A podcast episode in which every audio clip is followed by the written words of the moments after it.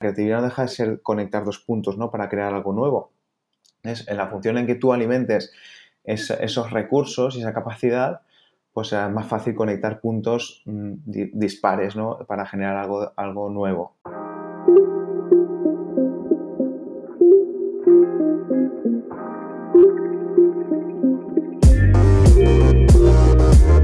Hola a todos y bienvenidos al episodio número uno de Hipercreativo. Mi nombre es Roxana Kruger y hoy me acompaña Xavi Barrachina. Él es diseñador especializado en estrategia e innovación. Hablaremos sobre procesos creativos, la creatividad y la innovación. Además, nos hablará sobre la co-creación y la ideación y cómo podemos incorporarla a nuestros equipos o negocios. Espero que disfrutes de esta conversación y ahora sí, vamos a la entrevista. Bienvenido Xavi, agradecerte infinitamente que estés por aquí con nosotros en el primer episodio de este podcast y para aquellos que no te conocen te pido si te puedes por favor presentar, contarnos quién eres y qué haces. Bueno, yo soy un aprendiz de la vida. pues bueno, yo soy Xavi Barrachina, yo me considero diseñador, me considero una persona creativa, eh, más por, por las ganas de aprender que no porque sea un erudito creativo y nada de eso, mucho menos por eso digo que soy un aprendiz de la vida. Eh, bueno, yo vengo del mundo del diseño, de gráfico, y, me he ido formando y trabajando eh, en cuestiones de marketing digital, eh, me especialicé también en negocio digital y también me hice un máster también de, tecnologías creativas e innovación. Entonces, mi inquietud siempre va por, el diseño, por, dar soluciones a, cuestiones de negocio muy vinculadas al tema digital y además a, la, innovación, que no tiene que ir siempre ligada a la parte digital, y a la, sobre todo también eh, a, la forma en que generamos eh, y, gestionamos los procesos creativos. Mi función al final es acompañar el proceso creativo al, cliente para darle una solución con él o con todos los agentes que intervengan en ese proceso deban de intervenir perfecto. Entonces, un poco eh, con esto que, que, comentabas de que estás eh, en, creatividad y en innovación y demás, entonces, si te parece, si no te importa contarnos qué es la creatividad para ti, qué es la innovación, un poco, qué son estos procesos creativos. ¡Buah! Qué gran pregunta. es que esta es una pregunta que yo cada vez la respondería de una forma. A ver, la creatividad y los procesos creativos yo los entiendo como, o sea, van de entender los pasos que intervienen en, un proceso de, obviamente, de creación, ¿no? Eh, qué pasos debemos seguir y, qué, de qué forma debemos eh, actuar y trabajar para que eso sea eh, eficiente, que nos dé un resultado y, no solo de un resultado al final, sino que se gestione bien. ¿Vale? Y yo la, innovación lo entiendo como, como, una mejora, como un proceso de vamos a mejorar algo, vamos a sacar algo mejor de lo que hay obviamente tiene que ir vinculada a, una, a, valor, que aporte valor, que sea útil. Y dentro de la innovación hay como niveles, ¿no? Para mí hay que diferenciar de, la disrupción. innovación no solo es disrupción, para mí. Yo, yo no soy ningún erudito ni ningún experto, ni tengo doctorados. Esto ya es que lo diga la gente que los tenga, pero para mí eh, innovar es eh, mejorar algo eh, de una forma consciente y, y no siempre va vinculada a una disrupción. ¿Y cómo crees que pueden entonces, eh, digamos, diferentes equipos o negocios o con tus clientes en este caso, entonces, eh, implementar ese tipo, cómo los implementas ese tipo de, procesos creativos y esa innovación hacia un objetivo? Bueno, eh, lo, primero es, trabajar la mentalidad, ¿no? Y esto es como la transformación digital y un montón de cosas si, si, en el equipo o en, las, o las tomas de decisión de quien corresponda ¿no? implementar o decidir emprender X, X procesos no va implícita esa creatividad o ganas de eh, cambiar procesos, replantearse cosas, cuestionarse la forma en que trabajamos, eh, difícilmente podemos hacer nada. Porque al final, si tú generas unas dinámicas cerradas o negativas o que no ayudan o que no fomentan la colaboración, difícilmente vamos a poder hacer nada con el equipo que sea. Entonces, eh, para mí eh, es importante primero entender que, para hacer innovación hay que, hay que, hacerse preguntas y cuestionarse lo que, lo que hemos hecho hasta ahora, sin ningún miedo. Em, incluso al detalle, ¿no? Incluso lo que vemos obvio, no darlo por, obvio y, por sentado. Entonces, esto es lo fundamental. Y luego, a, raíz de ahí, pues ir, ir, acompañando y, sobre todo, que, a mí, para mí son interesantes y yo intento trabajar los procesos de co-creación. Yo no, no soy ni yo ni un equipo de gente que nos vamos, que venimos con algo creativo, ¿no? Y, yo aquí también esto lo aprendí muy bien la forma que lo planteaba Alejandro Masferrer, que me gusta mucho su trabajo y cómo plantea los procesos creativos y yo soy totalmente, uso totalmente sus muchos planteamientos suyos y, entender que no, y, entender que la creatividad es para todos, que, pero hay que gestionarla, igual que todo, igual que tú no puedes ponerte a hacer, yo qué sé, metodologías ágiles sin, sin que la gente sepa qué está pasando, ni por qué el planteamiento, ni qué es lo que va a pasar. Entonces, lo bueno de estas cosas es que hay que entender en qué momento estamos, qué es lo que va a pasar, eh, qué roles debemos adoptar, si tengo que ser crítico, si no tengo que ser crítico, si tengo que construir sobre el otro, si ahora mi, finalidad es filtrar y ser em, minucioso, no sé. Eh, al final se trata de, primero que haya una voluntad, que, haya, que se genere una cultura y a partir de ahí empezar a crear dinámicas de trabajo en las que esto se fomente.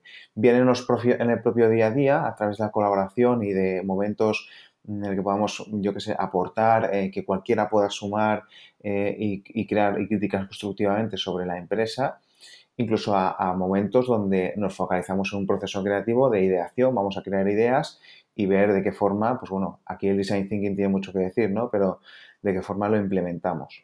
Entonces, por lo que entiendo, mm, no es solamente como, bueno, voy, hago una sesión de co-creación y listo, sino que en realidad esto viene como de un poquito más atrás, de decir, bueno, tenemos que meternos primero un poquito en la cultura de la empresa o del negocio o de lo que sea, cambiar un poquitito primero esa mentalidad y luego entonces sí ahí estar abiertos a poder eh, hacer diferentes cuestiones que, bueno, como en este caso comentabas, lo de la ideación.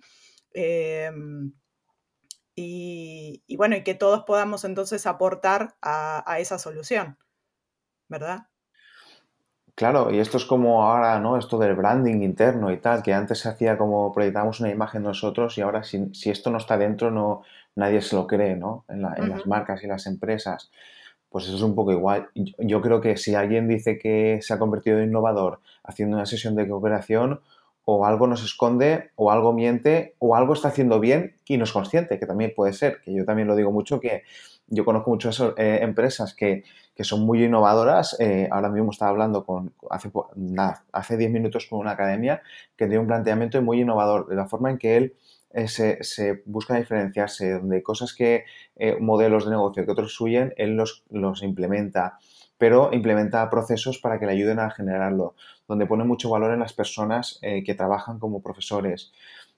Todo eso es una mentalidad innovadora, pero muchas veces como, como no salen las revistas o no es una tecnológica, no es una startup, parece que no lo es. Y parece que no importa tampoco darle bombo a estas cuestiones, pero mm, aquí en España, por ejemplo, la pyme hay mucha, mucho talento innovador y se hace mucha innovación desde a nivel interno. Pero bueno, igual no somos conscientes, no le damos tanta importancia o, quien tiene que darle visibilidad tampoco se la da. Pero sí, va un poco de eso. Vale, y en este caso, por ejemplo, de la academia que comentabas recién, eh, ¿hay algo que hayas notado que es diferente de esta persona o de esta cultura o, es una característica que tienen en particular o es sencillamente eh, que, en un proceso han ido descubriendo cosas? O sea, ¿cómo, cómo ves ese tema en la gente? Mira, eh, esto va sobre todo a la mentalidad del que, del que emprende el negocio. Entonces, esto es como el meme este, ¿no? Que también lo hablaba, creo que, en, el, podcast, eh, bueno, el meme este de que quién... Ah, no, lo hablaba con, con Barra. Y, bueno, ¿quién, ¿quién genera, quién mueve el cambio o algo así? Dice, ¿no? Dice, ¿el CEO o el COVID? O sea, ¿quién lidera el cambio?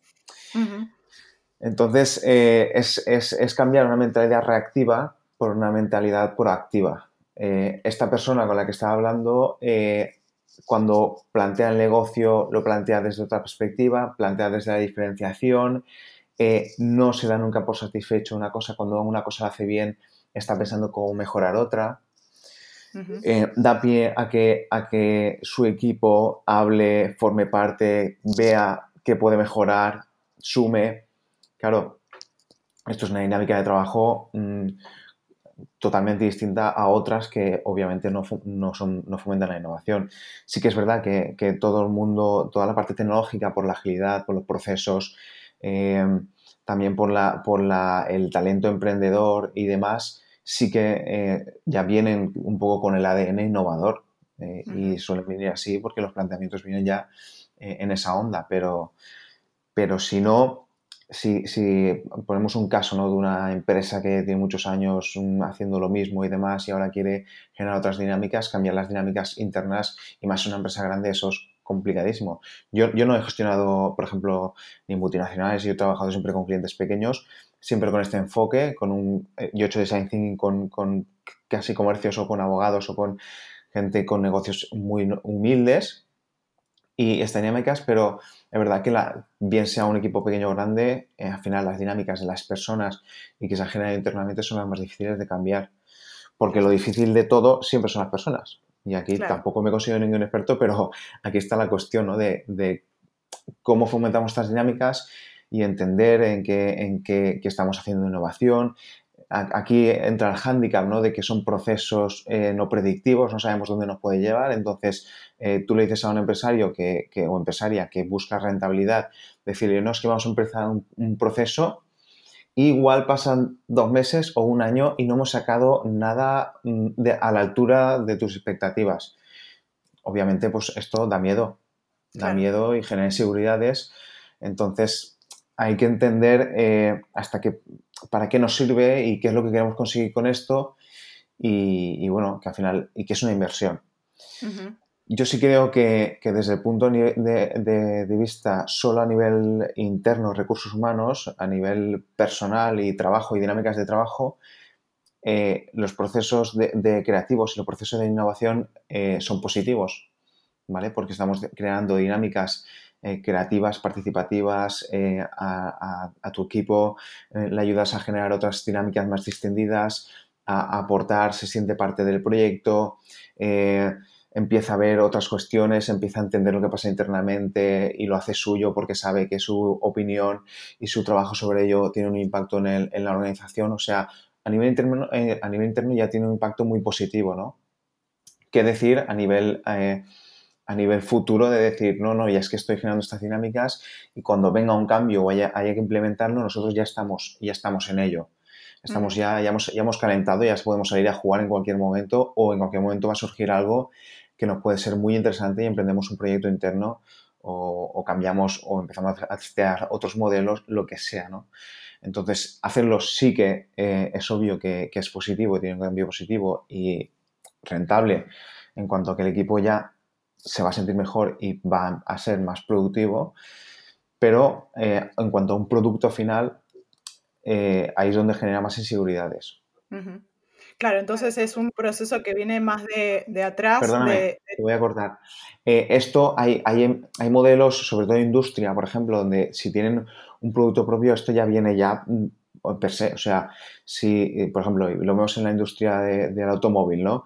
Aquí o no hay un equipo siempre mejorando ese retrovisor, ese puntito, ese no sé cuántos, ese motor, obviamente esa, esa industria lo, lidera normalmente la innovación y, y, viene implementado, ahí no, hay, no, no se cuestiona.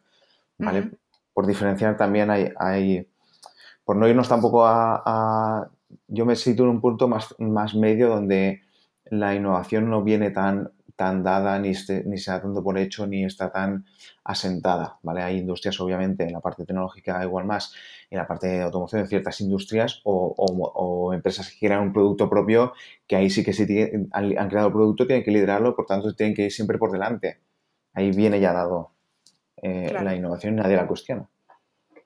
Claro, entonces nos tenemos que ir, eh, por lo que entiendo, un poquito más atrás en muchos casos, sobre todo en este rango más, más medio, donde todavía la innovación y la creatividad quizás no es tan normal para mucha gente, eh, y es el irnos a primero crear quizá, o que se empiecen a sentir cómodos con una cultura de cambio y una cultura de, de pensar un poquito diferente, para después entonces sí ya quizá pasar a procesos más, más concretos dentro de los trabajos de, la, de las empresas o de los negocios, para entonces sí después que se vea realmente una rentabilidad, vamos a decir, a largo, a largo plazo.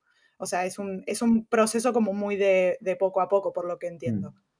Y como, y como todo depende de los recursos que podamos invertir, pues veremos, eh, veremos el impacto más rápido o más lento. Pero, por ejemplo, nadie cuestiona que, una pequeña empresa tiene que estar, tener foco en la transformación digital. Nadie lo cuestiona. Eh, tampoco se debe de cuestionar de que, de que hay que tener una, mentalidad innovadora. Yo creo que es incuestionable. Si es que queremos perdurar en un entorno, en un contexto buca, en ese contexto cambiante, volátil, entonces ya, ya no es una elección. Mm, otra cosa es que venga ya de una forma más forzada, más natural o que sea más proactivo, pero para mí, para mí es importante entender que no se puede cuestionar que hay que tener una mentalidad innovadora y de la misma forma en que creo que la innovación y la creatividad es para cualquier empresa y para cualquier persona. Perfecto. Y una cosa que, mm, eh, que me pareció escucharte decir es que te, especializabas eh, en el tema de, de ideación, ¿verdad? sí. perfecto. Eh, ¿Hay algún... Ahí es donde, donde, yo ahora mismo a nivel, em, a nivel personal, bueno, he creado un proyecto que es, que es Bullir Digital, donde hemos abierto una comunidad, también pequeños proyectos de workshops y, y como eventos, ¿no? Abriendo bueno, el concepto de innovación abierta también, ¿no? De que aquí cualquiera puede entender y participar, vamos a entender mejor esto. A mí me, inquieta ahora mismo la parte remoto, porque es un poco la que ahora nos está forzando muchas cuestiones, no, siempre, no, siempre, no siempre bien. Y también es una, es una oportunidad. Entonces, eh, para mí es importante entender los procesos de ideación, eso por una parte, cómo generamos ideas, porque todos sabemos muchas metodologías, sabemos el design thinking, cuáles son sus fases, su tal, sabemos mucho de validación, sabemos mucho de, metodologías ágiles de gestión, gestión de proyectos, que sprints, bueno, hay muchas historias, ¿no? Pero la parte de cómo organizamos el equipo para crear ideas no es nos encerramos en un sitio y decimos así, vamos a decir cosas, a ver qué sale, ¿no? Eso, eso como cualquier brainstorming que nos juntamos todos y a la tirar ideas. Y claro, eso no va de juntarnos un fin de semana a tomar cervezas y, apuntar cosas en la pizarra. A ver, eso hay que organizarlo. De la misma forma en que tú puedes hacer una reunión sin preparártela, saldrá una cosa y se puede hacer una reunión y podemos estar tres horas divagando o las reuniones las preparas. Y, dices, mira, vamos a tener un minuto para que tú expongas esto, vamos a tener dos minutos para que, él hable, no sé cuántos, vamos a meter un vídeo y luego va a haber un acta, no sé cuántos, tú la puedes planificar pues los procesos de ideación igual. No es, vamos a decir cosas, a ver qué sale, eso es muy romántico y tal, pero no es eficiente. El otro día yo escuchaba, ¿no? Que decía, eso, os encerráis el equipo de vez en cuando, un fin de semana y habláis. Vamos a ver, un fin de semana, ¿cómo quedamos? Vamos, vamos, a ver, ¿nos vamos a encerrar para estar de colegio y todo eso que está muy bien? ¿O nos vamos a encerrar a trabajar? Y si nos vamos a, encerrar a trabajar, ahí tiene que haber una planificación, ¿no? ¿Qué, proceso vamos a seguir? Y eso hay que entenderlo, porque la ideación, sacar ideas, sí, depende también depende mucho del equipo, de la realidad del equipo, ¿no? Son gente muy creativa y tal, igual empieza ahí a fluir, pero no es lo normal. Eso no es lo lógico. Eso tampoco es normal montar una startup y, y, tener éxito a la primera. El 98% de las startups fracasan, ¿no? Entonces, ¿podría hacer algo y pegar un pelotazo? Sí, pero lo raro es que te pase. Claro. Además, no, es como enciendo, un switch y eh, me pongo en modo on y tengo ideas y, listo, sino que hay que generar un espacio, eh, entiendo, un espacio de trabajo donde esas ideas se puedan generar. Eh, y darle una organización para que al final esto sea productivo, si no realmente también es una manera de perder el tiempo al final de... claro, es, no sabemos qué puede pasar, claro. Puede salir muy bien, que es lo raro, pero pero lo normal es que, se, mm, aunque salga algo, lo más normal es que pierdas el tiempo, como una reunión no planificada. Claro, ¿y hay algún tipo de, planificación que, que, sea, vamos a decir, una especie de receta para la ideación o, realmente personalizas cada, cada, proceso de ideación al, al mm. objetivo o al tipo de grupo o cuál es, cuál es un poco la dinámica?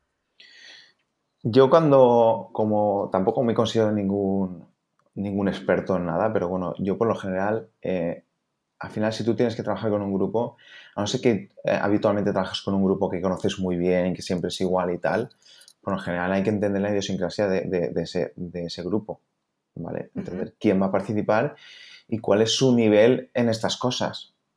Porque eh, si lo he hecho una vez, si no lo he hecho nunca, hay que hacer mucha pedagogía en cuál es el rol que estamos adoptando, ¿vale? Estamos ahora en un proceso de divergencia, pues ahora lo importante es que no juzgues.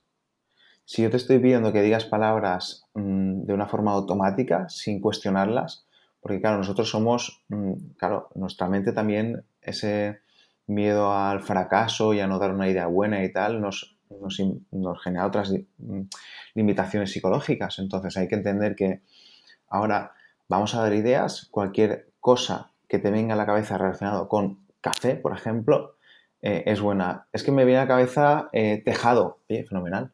Igual, no sé, no, no vamos a cuestionar si es bueno o malo, no estamos en un proceso de divergencia, te estoy pidiendo que saques ideas, cuanta más mejor, y que no cuestiones. Pues entiendes, es tu rol, esto es como un juego, ¿vale? Aunque no hay que, estamos trabajando, pero bueno, si en un juego ahora hay que correr mucho, mm, no puedes ir correr, parar, correr, parar, ahora tú correr.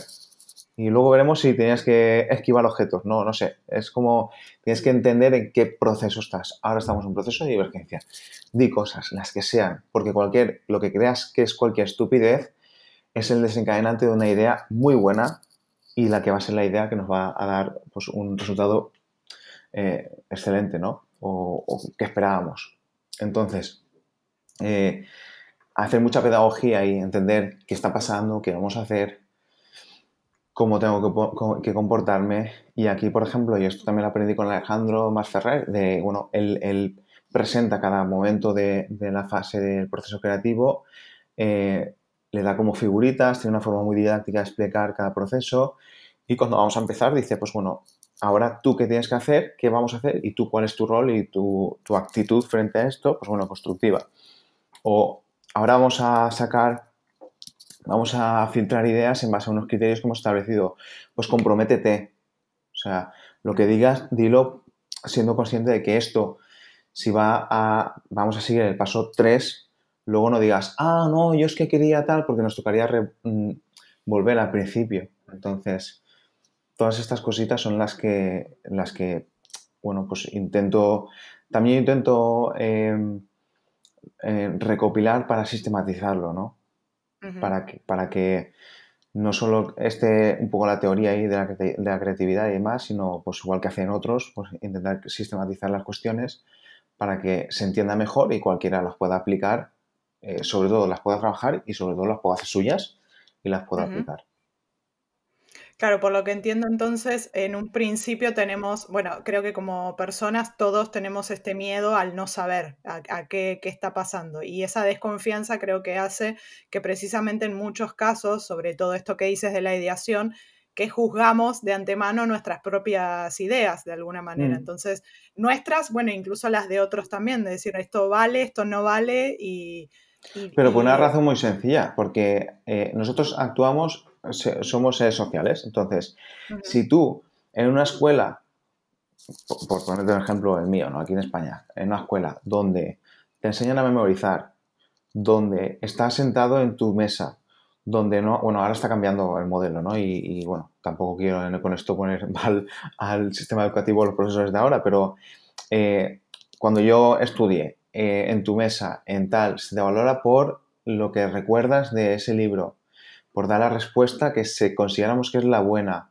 eh, donde tú generas dinámicas de competitividad, donde no hay colaboración, donde no se fomenta la creatividad, donde no se trabaja el autodescubrimiento, etc., etc., etc., ¿cómo voy a trabajar yo luego? ¿Cómo voy a plantear luego estos, eh, procesos? Pues igual, como he hecho siempre. Entonces, Claro, esto sí, en, en, una sociedad donde esto venga eh, implementado, ¿no? Y, por ejemplo, lo decía el otro día en un podcast de, Armero, que, va sobre creatividad, y, lo decía el, entrevistado, ¿no? Que dice que eh, esto tenía que formar parte de la educación. Claro. Empezando por, el, entonces, si hay que hacer una educación, el, el profesor tendría que ser un creativo también y entender la creatividad para trabajarla y generar dinámicas creativas donde se fomente la creatividad con los alumnos. Entonces, si tú creces con estas dinámicas, luego cuando te pones a afrontarlo, primero que yo afrontas todo ya de una forma creativa y si tienes que centrarte en ese proceso, va a ser mucho más eficiente, productivo y abierto y todo. Y estás liberado. Pero claro, ahora es como nos hace chispa, ¿no? Porque eh, estamos en, por generalizar también, ¿no? Pero bueno, si tú estás en un sitio donde el solo cuenta la opinión de tu superior, donde tú no tienes opinión, donde em, digo una idea y sin plantear me, la juzgas. Mm, en vez, de en vez de abrir un abanico de ideas y ver qué podemos sacar de ellas. Entonces, si estamos en esta serie de dinámicas y procesos, claro, obviamente lo que ocurre es lo mismo. Por eso hay que hacer un, trabajo pedagógico y de, de, ayudar, acompañar, entender. Claro, estamos haciendo co-creación. Esto con tu equipo creativo igual está muy claro, pero cuando lo haces con una empresa donde hay gente de, muchos tipos, de varios cargos, de, con, cada uno con sus realidades, integrarlo es lo complicado, ¿no? Por eso hay que dejar, pues explicarlo muy bien y saber por lo que trabajamos. Cuando ya eh, asentemos las dinámicas y esto se repita y vayamos trabajando, obviamente, pues cada vez más, pero como salir a correr. Yo no puedo estar todos los días en mi sofá y de repente querer eh, correr una maratón. Exacto. Entonces no voy a ser un disruptivo mm, de la noche a mañana.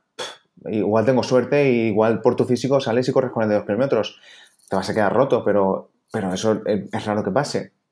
Pero no vamos a correr una maratón de la noche a la mañana o, por equipos si, si no salimos a caminar, si no hacemos deporte juntos, si no nos ejercitamos. Entonces, obviamente, pues eh, es lo mismo, ¿no? Esto es como un músculo, la creatividad es como un músculo. Si lo trabajas, pues funciona mejor, más eficiente, reacciona mejor, se adapta mejor y si no, pues está ahí atrofiado. No es que no, no puedas tenerlo ni no exista ni nada de eso. La creatividad es, un, es un instinto de supervivencia. Cuando, cuando tenemos que huir, ¿no? De, somos una presa, tenemos que huir, nuestro cerebro automáticamente empieza a pensar, ¿no? Y hemos llegado aquí siendo creativos, claro, inventando nuestras propias herramientas para poder comer. Si el ser humano es creativo, del mismo modo en que, eh, que, está el instinto del miedo, ¿no? Que cuando hay un cambio te dice, no, no, un cambio no, porque es peligro, ¿no? Exacto. No cambies porque aquí estás bien. Pues eh, a eso hay que entenderlo y hay que trabajarlo. Si solo trabajamos el instinto del miedo, el de la creatividad difícilmente saldrá.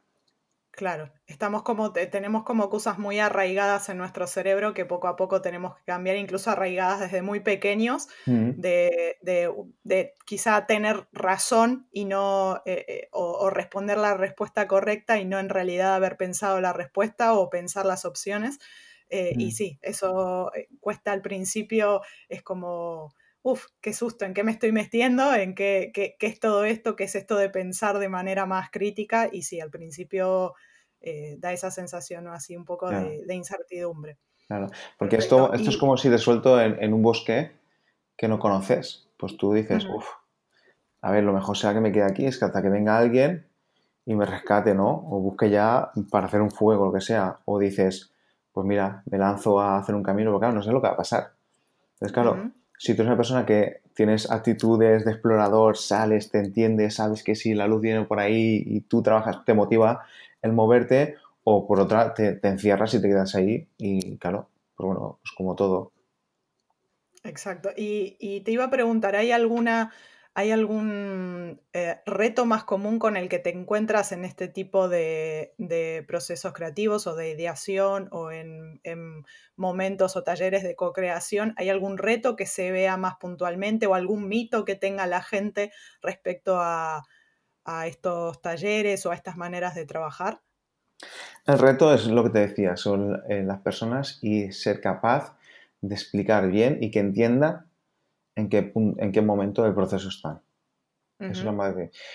a, nivel práctico y operativo, definir muy bien los canales, definir muy bien, mm, por ejemplo, si estamos en remoto, dónde vamos a escribir, qué vamos a escribir, eh, por ejemplo, si eh, es un tema que vamos a hablar también en, un GrowthCamp que vamos a organizar con Bárbara y Tarsila eh, el día 3, donde hay que entender también em, procesos síncronos y asíncronos, ¿vale? No es lo mismo, en este momento estamos haciendo algo que de forma colaborativa en otros entornos, por ejemplo, estás, yo que sé, volcando ideas sobre un Slack, un Trello o un lo que sea, donde el proceso es asíncrono. Cada uno trabaja en un momento y sobre eso se va construyendo. Esos a nivel operativo, esos procesos hay que definirlos muy bien y a nivel personas hay que hacer, explicar muy bien lo que está pasando para que lo entiendan y sepan desenvolverse en, el, proceso. Pues como un juego, ¿no? Eh, en un juego hay juegos muy complicados. Mira, yo, yo aquí en Valencia se juega el truco. Es complicadísimo de entender. Una vez lo entiendes, juegas, pero, pero si, somos, ¿no? si somos capaces de generar unas buenas instrucciones, eh, la curva de aprendizaje será, será menos, menos pronunciada. Claro, claro. Es generar un poco esta confianza de saber lo que va a pasar para entonces que sí podamos, obviamente, actuar en consecuencia y tener el resultado que esperábamos. Hmm, claro. Perfecto. Y luego en ese proceso, pues también, pues lo mismo las personas, ¿no? Decirle, no, cuando alguien, claro, se, sale del proceso, también entender que todos no estamos igual de motivados ese día.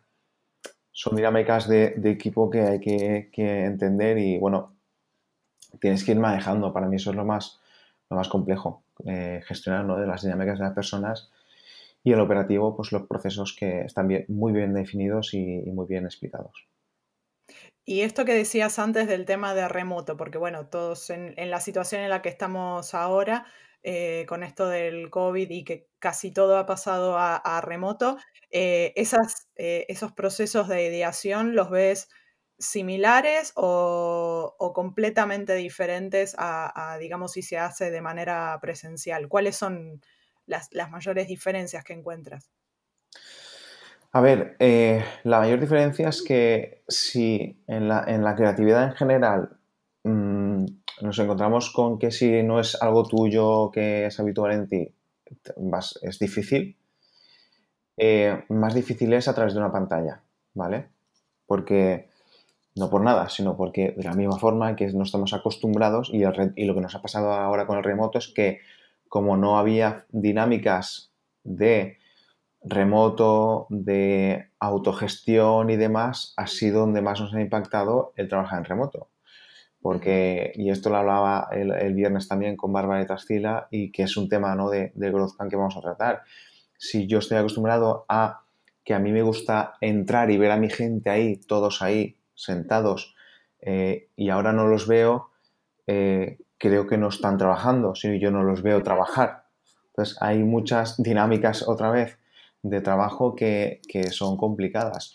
Por eso es más complicado porque no es un entorno que tengamos muy desarrollado por lo general. Aunque hay muchos equipos, como en todo, que eh, tienen planteamientos en remoto, aunque comparten un espacio físico, o que son totalmente remotos y que esto ya es su día a día, como, pues como todo, ¿no? Pero los que no, lo que, lo que nos ha impactado ha sido cambiar las dinámicas eh, al remoto, al no estar viendo en cada momento, al no poder decirte, oye, pásame no sé qué o dime no sé cuántos. Entonces, entender cómo eso se traduce eh, no es ni mejor ni peor, es diferente, pero claro, no estamos habituados, lo sufrimos. Y en, y en esa línea, eh, en, la gestión ¿no? de los procesos creativos, lo mismo. Claro, es un entorno que si no estás habituado, para ti, para mí, fenomenal estamos aquí, si es nuestro día a día, eh, nos gusta el entorno, somos muy digitales, pero si no, pues es, difícil eso. Pero, pero yo creo que el reto, o sea, la complicación viene más por eso, ¿no? Por, un canal en, que no estoy, en el que no estoy habituado. De normal, eh, esto también tiene sus puntos positivos. Yo creo que, eh, a, un, a, un, equipo que no está acostumbrado a generar dinámicas de co-creación, a trabajar de pie, composites, escribiendo, dibujando. Eh, es mejor sacarlo de su entorno de trabajo, porque así rompes sus dinámicas. Eh, aquí lo positivo es eso también, ¿no? Que, puedes traer un entorno que es igual no, como ya está yendo a un entorno que no es familiar, igual está más abierto a, este tipo de dinámicas y, se siente más liberado de decir, bueno, vamos, en el momento de abrir un Zoom, ya dices una dinámica nueva para mí, pues igual se condiciona ese sentido, ¿no? Tiene sus pros y sus, contras. Eh, para visualizar, para compartir eh, información, documentos, eh, para estar escribiendo sobre un mismo documento todos a la vez.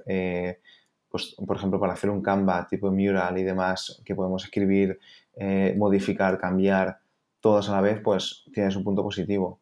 El punto negativo, pues bueno, todo lo que es la interacción en, persona, pero bueno, realmente es, es como, como cualquier otro cualquier otro entorno de, trabajo. Perfecto. ¿Y hay algún tipo de, ejercicio que pudieras recomendar o algo em, que, crees que puede ayudar a la gente a habituarse un poco más a esto, por ejemplo, de los procesos de ideación o algo que crees que puede que puedes echarle una pequeña mano para decir algo que puedo mm, hacer el día de hoy? Que ya puedo quizá probar con mi equipo. ¿Se te ocurre alguna, alguna idea o ejercicio? A ver, eh, bueno, yo a, alguien que no lo hace normal, eh, plantearle una dinámica que tenga que gestionar con el equipo igual es pedirle mucho, pero a nivel personal hay muchas cosas que, bueno, que no, hace falta inventar nada, ¿no? Simplemente, eh, ¿no? Hay que, no sé quién decía esto, ¿no? De que ve a trabajar cada día por un sitio distinto. Eso ya está fomentando en ti dinámicas creativas. No sé, este, esto lo decía, ¿no? Creo que en mi taller, ¿no? Cruza los, si cruzas los brazos al revés a lo que estás habituado, te das cuenta, ¿no? De cuántas cosas hacemos de forma inconsciente siempre igual. Sí, sí. Es, es entrenarte en eso, decir, mm, ostras, pues tengo una oportunidad de hacer algo distinto. Pues mira, si quieres eh, pasar un tiempo divertido y hacer algo distinto con, tu equipo y una dinámica muy simple, que tampoco es nada nuevo, pero eh, coge un elemento y juega a darle, a que cada equipo le dé un uso distinto a, por ejemplo, a esta taza, ¿no? Y tienes un minuto para darle usos distintos.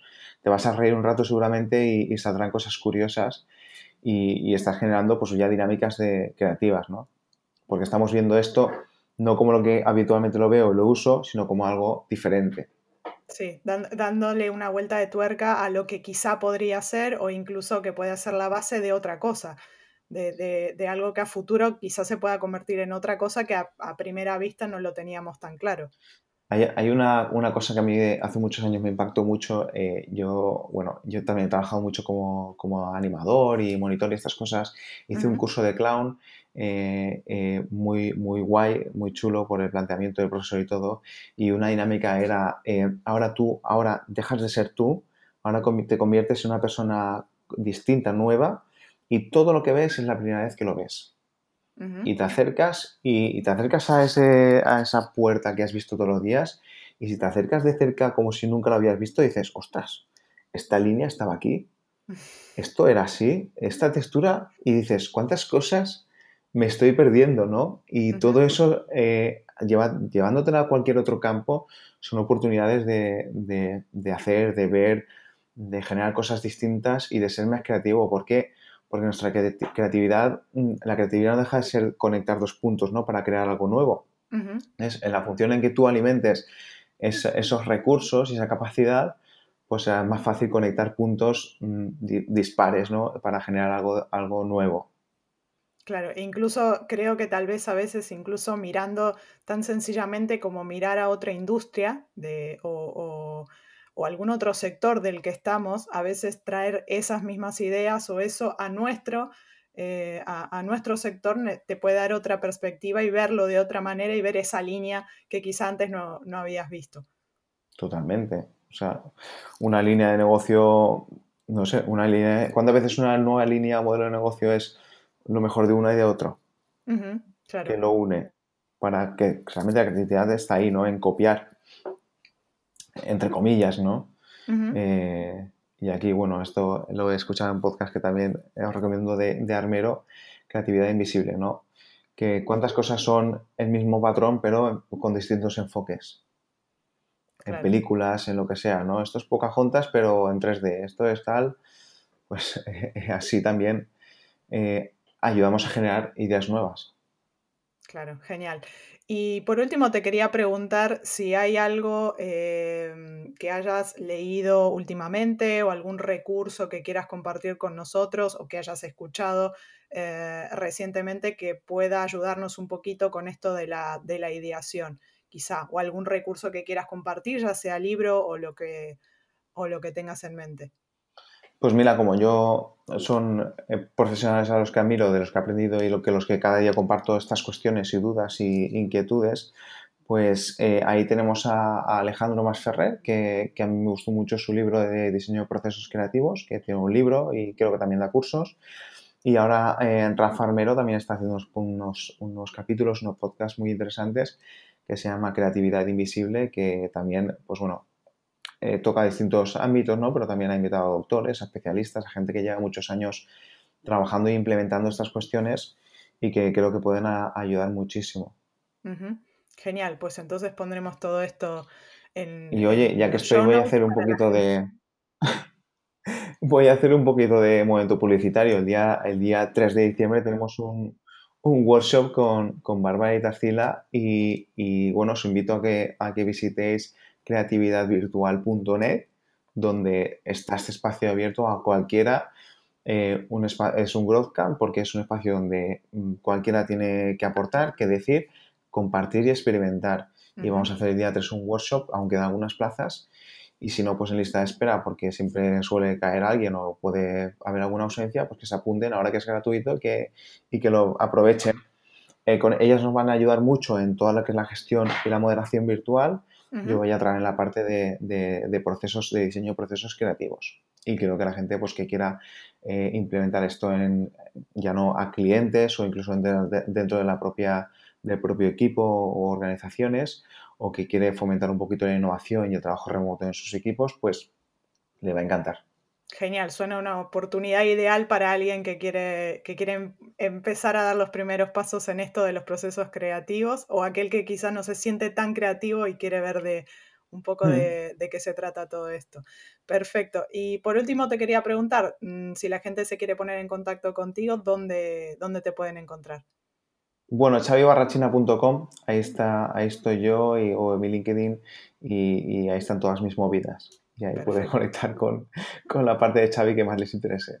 Genial, pues muchísimas gracias, ha sido una conversación mm, súper agradable, muchas gracias por todas eh, las historias, la información que has compartido con, nosotros y bueno, eh, esperemos en algún otro momento volver a cruzarnos o bueno, en el Growth Camp como como decías, a ver si nos vemos también entonces por ahí. Muchísimas gracias. Claro, sí, espero que contar contigo. Gracias a ti por invitarme, por, por este ratito de hablar sobre esto que, bueno, que me encanta y que compartirlo al final es lo mejor, ¿no? Dicen que compartir es vivir. Pues bueno, que, que podamos aprender juntos. Genial, muchísimas gracias. Gracias.